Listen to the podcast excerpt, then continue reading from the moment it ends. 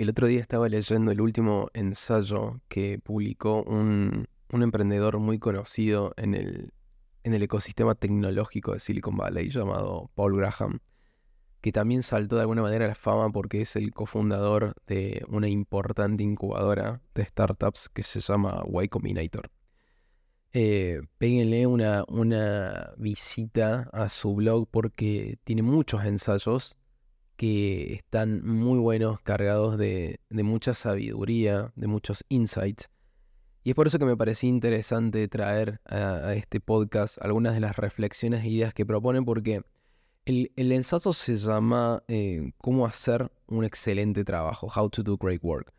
Pero al margen de, aplicarse específicamente al trabajo, creo que aporta como muchos insights eh, e ideas interesantes eh, que las podemos aplicar tranquilamente a la vida y, al, proceso de, descubrirnos e, e, identificar qué es aquello que nos gusta. Y bueno, el artículo comenzaba diciendo que para saber en qué tenés que trabajar, tenés que prestarle atención a tres cualidades, ¿no? Por un lado, eh, tiene que tenés que tener una actitud natural para hacerlo. Básicamente que te vaya medianamente bien haciéndolo, que no sea algo demasiado complejo para vos, sino que sientas que, te podés desenvolver medianamente bien. Después, con el tiempo, uno siempre se perfecciona y va mejorando. Pero también es muy importante que sea algo que te interese, porque puedes ser muy bueno en algo. Yo soy bueno en algunas cosas que mm, no me interesan para nada, entonces no, no tengo ningún motor eh, que me impulse a seguir mejorando en eso. Por eso es tan importante que sea algo que te interese. Y finalmente, aquello en lo que vas a trabajar tiene que darte espacio, tiene que tener un espacio para que vos puedas hacer grandes cosas, para que puedas desarrollarte, para que puedas influenciar y crear algo que todavía no existe. Eh, ¿Y cómo es la manera de, saber en qué trabajar. Bueno, básicamente lo que él propone, eh, así de simple, es trabajando. No hay otra forma. La única manera de poder identificar qué es aquello en lo que tenés que trabajar, en lo que te gustaría trabajar, es, es trabajando, es a prueba y error. Em, y eso me parece muy interesante como, como resaltarlo, porque a veces nos detenemos mucho en, en, en las ideas, ¿viste? En la cabeza de cómo tendríamos ¿Qué tendría que estar haciendo? O podría hacer esto, o podría hacer lo otro, pero no funciona así. La manera de, saber verdaderamente en qué trabajar, en qué querés trabajar, es probando. Probando y si no va por ahí, vas por otro lado. Si no sabes en qué trabajar, o sea, en dónde focalizarte, adivina. ¿sí? Tírate el lance, probá. Fíjate qué te dice tu intuición y sobre eso vas a ir como ajustando, refinando, hasta caer con lo que verdaderamente te gusta. Y al momento de que vayas a, definir en qué vas a trabajar, eh, él dice que existen como tres motivadores que te pueden ayudar a, a profundizar sobre eso. Por un lado es la curiosidad, o sea, ¿qué te dice? ¿Qué te da curiosidad? ¿Qué te llama la atención? Eh, qué te dicen que, te gustaría como aprender más. Y por otro lado está el asombro, que son esas cosas que cuando estás, no sé, leyendo un libro, scrolleando en Instagram, viendo una película, decís, mmm, para acá, esto me parece interesante, eh, a ver, muéstrame más, dime más, cuéntame más. Bueno, prestarle mucha atención a, esos momentos, al, asombro, qué cosas de, la vida misma en sí, además, ¿no? no solamente como estar leyendo un libro o estar en ese estado, eh, ese estado de, de atención sobre estímulos, sino también cuando estás caminando o observando qué cosas te asombran.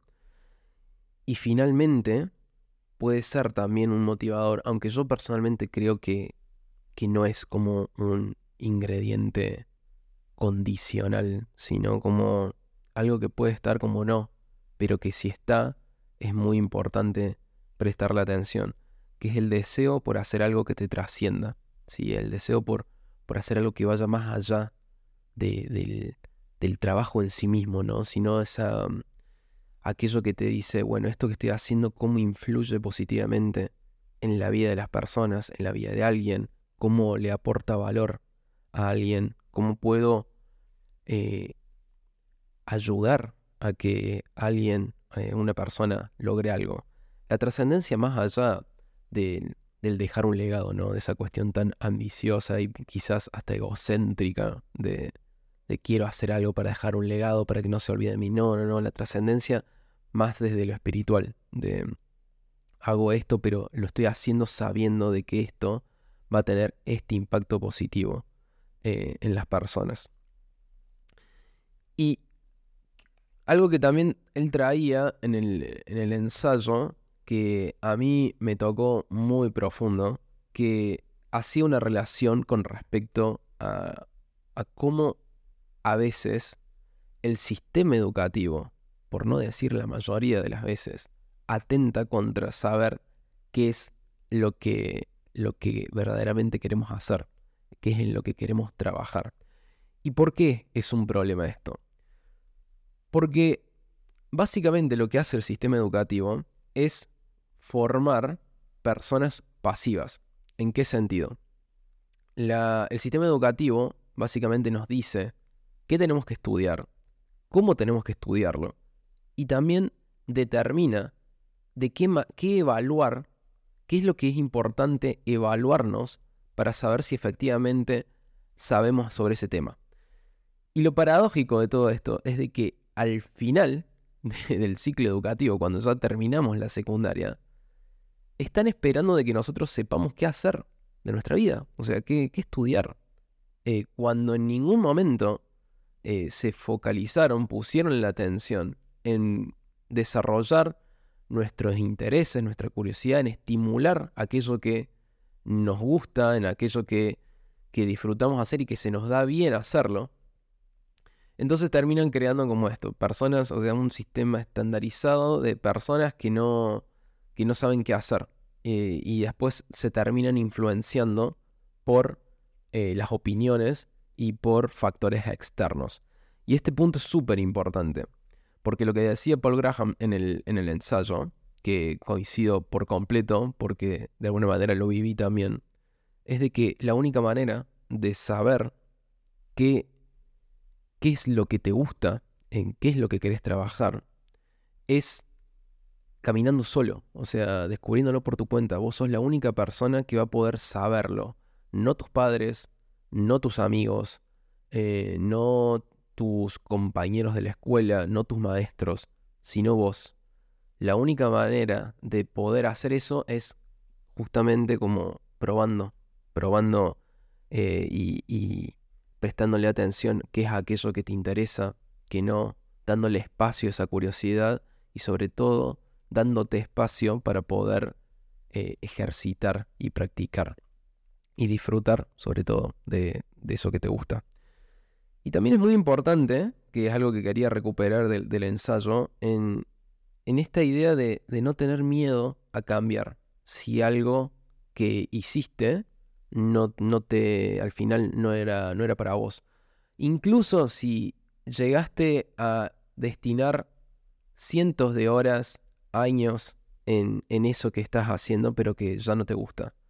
Em, es muy importante poder como darse ese permiso de cambiar, porque somos personas en constante cambio y movimiento, entonces es súper natural de que, de que un día sientas, bueno, ya no va más por ahí, eh, hoy me interesa esto, y está todo más que bien si lo haces.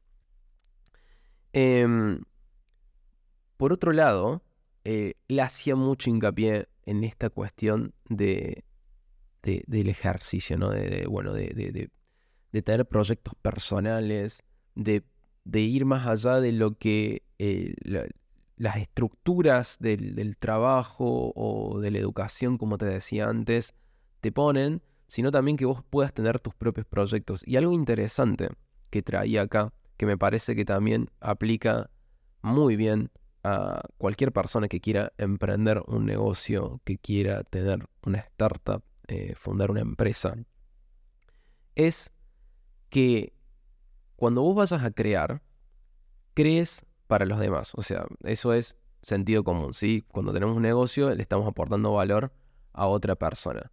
Pero la pregunta es, ¿cómo saber qué es lo que quiere la otra persona? O sea, ¿cómo crear para los demás? Y lo que Paul Graham decía es que la mejor manera de crear para los demás es creando para vos mismo. ¿Y por qué es muy importante prestarle atención a esto? Porque cuando vos creas para vos mismo, sos de alguna manera tu primer usuario. Sos la persona que tiene muy en claro qué es lo que le gusta, qué es lo que no, cuál es el problema, cuál es el dolor que está, que está pasando.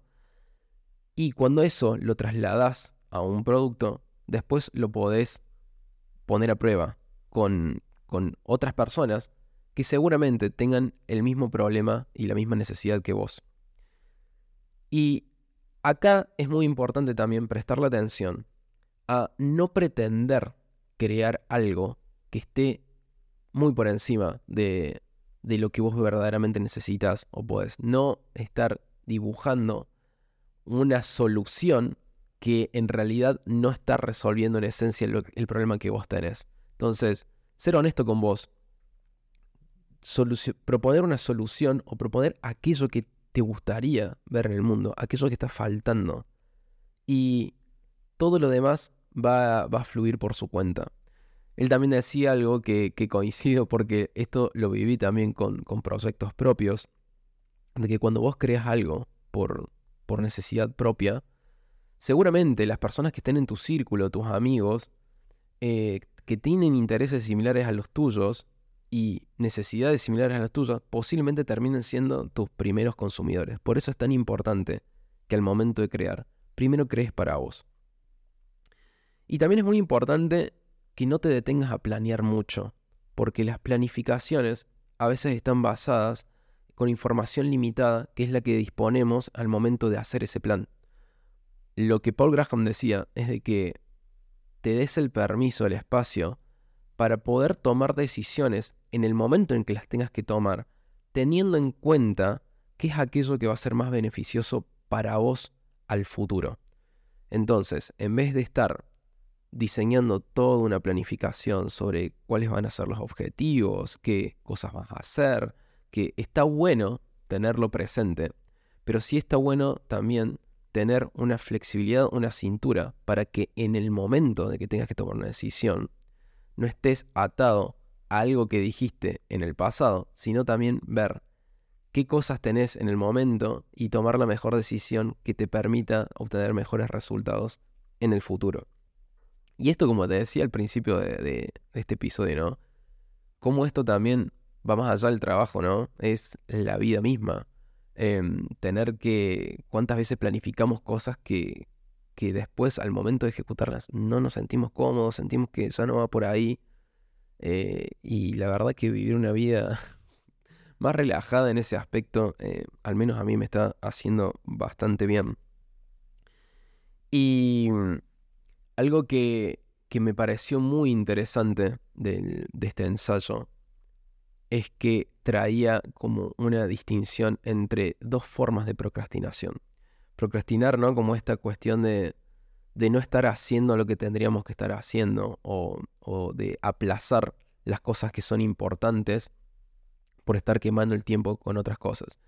Y una de las procrastinaciones como más, más conocidas, las que conocemos, es la procrastinación de día, lo llamaba así Paul Graham, ¿no? Como la procrastinación de que, bueno, hoy tendría que, no sé, salir a correr y no salí porque me quedé en casa viendo una película o una serie. Pero la que es más difícil de identificar es la procrastinación por proyecto, que significa estar trabajando muchísimo tiempo, entonces no sentís de que estás procrastinando, pero en realidad estás trabajando por algo que no está haciendo tu proyecto. O estás trabajando para otro proyecto o estás poniendo la cabeza eh, trabajando en otra cosa que no es trascendental para lo que para vos es importante. O estás ocupando el tiempo en cosas que no, no vienen al caso. Prestarle mucha atención a esto. A mí me tocó muy profundo porque yo soy bastante así. Suelo, suelo eh, poner la atención o trabajar en cosas que cuando trato de conectarlas con el proyecto en sí, es como que no, no, no pega pero ni con plasticola.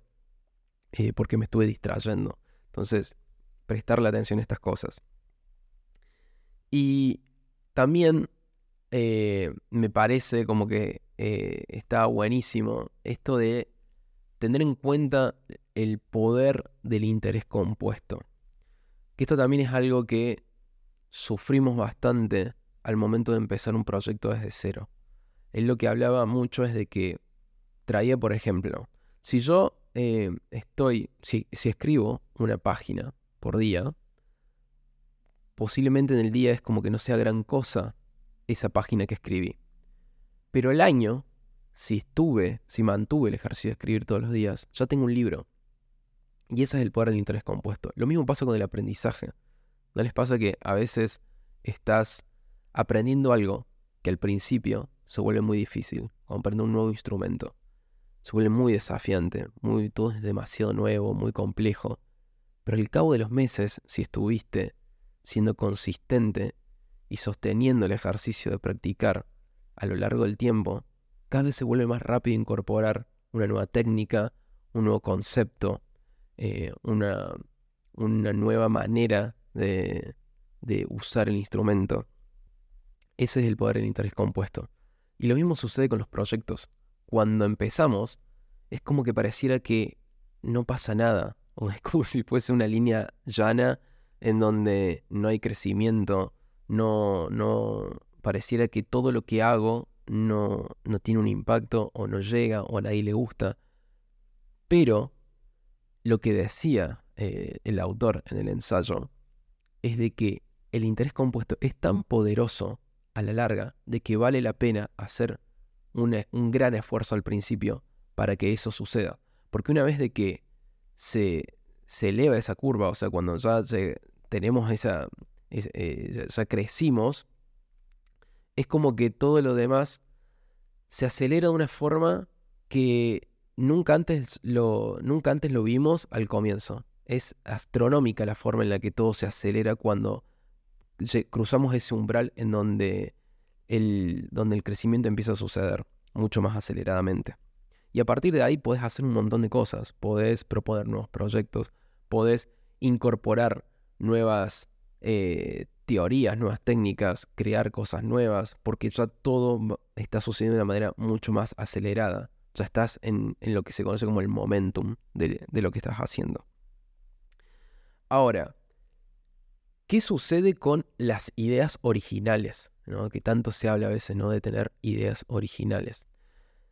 La realidad es que las nuevas ideas, las, las ideas originales, solo pueden suceder cuando rompemos nuestra perspectiva del mundo que conocemos. Básicamente, cuando podemos identificar eh, o resignificar las cosas que están rotas en el mundo, las podemos ver, y a partir de ahí, a partir de esa nueva comprensión del mundo, surgen nuevas ideas. Y la única manera de poder eh, cambiar, eh, resignificar esa, esa idea del mundo es a través de, la, de tener una actitud de romper las reglas. Cuando, cuando vos tenés una, predisposición a no dar por sentado las cosas, a no asumir que las cosas son necesariamente como nos las dicen, y estás dispuesto a romper esas reglas, cuando ya lo haces, se torna mucho más fácil después tener nuevas ideas. Por eso es tan difícil al comienzo tener ideas originales. Y después es tan fácil tenerlas, porque lo primero para tener nuevas ideas es creando una nueva manera de, ver el mundo, de romper con, esos, con esas estructuras y paradigmas, con ese dogma. Después para cerrar, algo que, que él traía es de que es súper importante trabajar con personas con las que te gustaría convertirte al futuro. Y yo me preguntaba como cuántas veces eh, como que elegimos un trabajo o, o elegimos em, una, una profesión o trabajar en tal lado por intereses eh, más básicos quizás como lo económico que digo no, no, no es que no sea importante, es súper importante pero a veces priorizamos más eh, esos aspectos más allá de, de otras cosas que son una inversión muchísimo más grande a futuro, que son las personas con las que trabajamos, eh, las personas con las que nos interpelamos eh, en, lo cotidiano del trabajo y en las cuales podemos aprender, podemos crecer, podemos incorporar nuevas maneras de ver el mundo. Por eso, si yo tuviese que, dar un consejo no solicitado, es de que al momento de que vayas a, buscar un trabajo o que vayas a definir prioridades para cambiar tu trabajo, priorices a las personas em, por sobre otros factores. No quiero decir con esto que tenés que, eh, no sé, tomar un trabajo en el que te paguen mal pero sino que me refiero a que puedas como priorizar, poner todo en una balanza y al momento de tener esa balanza, poder darle más prioridad a las personas. Y para cerrar, em, lo que trae es qué es aquello que, que en definitiva puede resumir todo esto que estuve hablando hasta ahora y que te va a ayudar y te va a conducir a que puedas hacer un excelente trabajo en lo que hagas. Básicamente es la curiosidad. Porque la curiosidad es la que te va a llevar a saber qué es lo que te gusta, qué es lo que te gusta, qué decisiones que tenés que tomar, hacia dónde tenés que ir, qué acciones tenés que realizar. Por eso es tan importante prestarle atención a la curiosidad permitirse ser curioso, permitirse eh, navegar por los diferentes senderos que te lleve la curiosidad sin miedo, sin vergüenza, simplemente por el mero hecho de disfrutar, de conectar con mundos desconocidos, con cosas nuevas. Y si confías en eso, créeme de que al final vas a terminar realizando un muy buen trabajo. Entonces, para cerrar, ¿cuáles son los factores que te van a ayudar a hacer un gran trabajo? Según el autor son cuatro. Por un lado está la habilidad, después el interés, el esfuerzo y finalmente la suerte. Como la suerte es algo que no tenemos control, ¿sí? entonces la descartamos, la soltamos, porque verdaderamente no podemos hacer, mm, no podemos hacer nada con eso. Es una fuerza divina que, que actúa por su cuenta, de la cual nosotros podemos estimular, podemos hacer cosas para que para poder llamar a la suerte, pero en definitiva no tenemos control.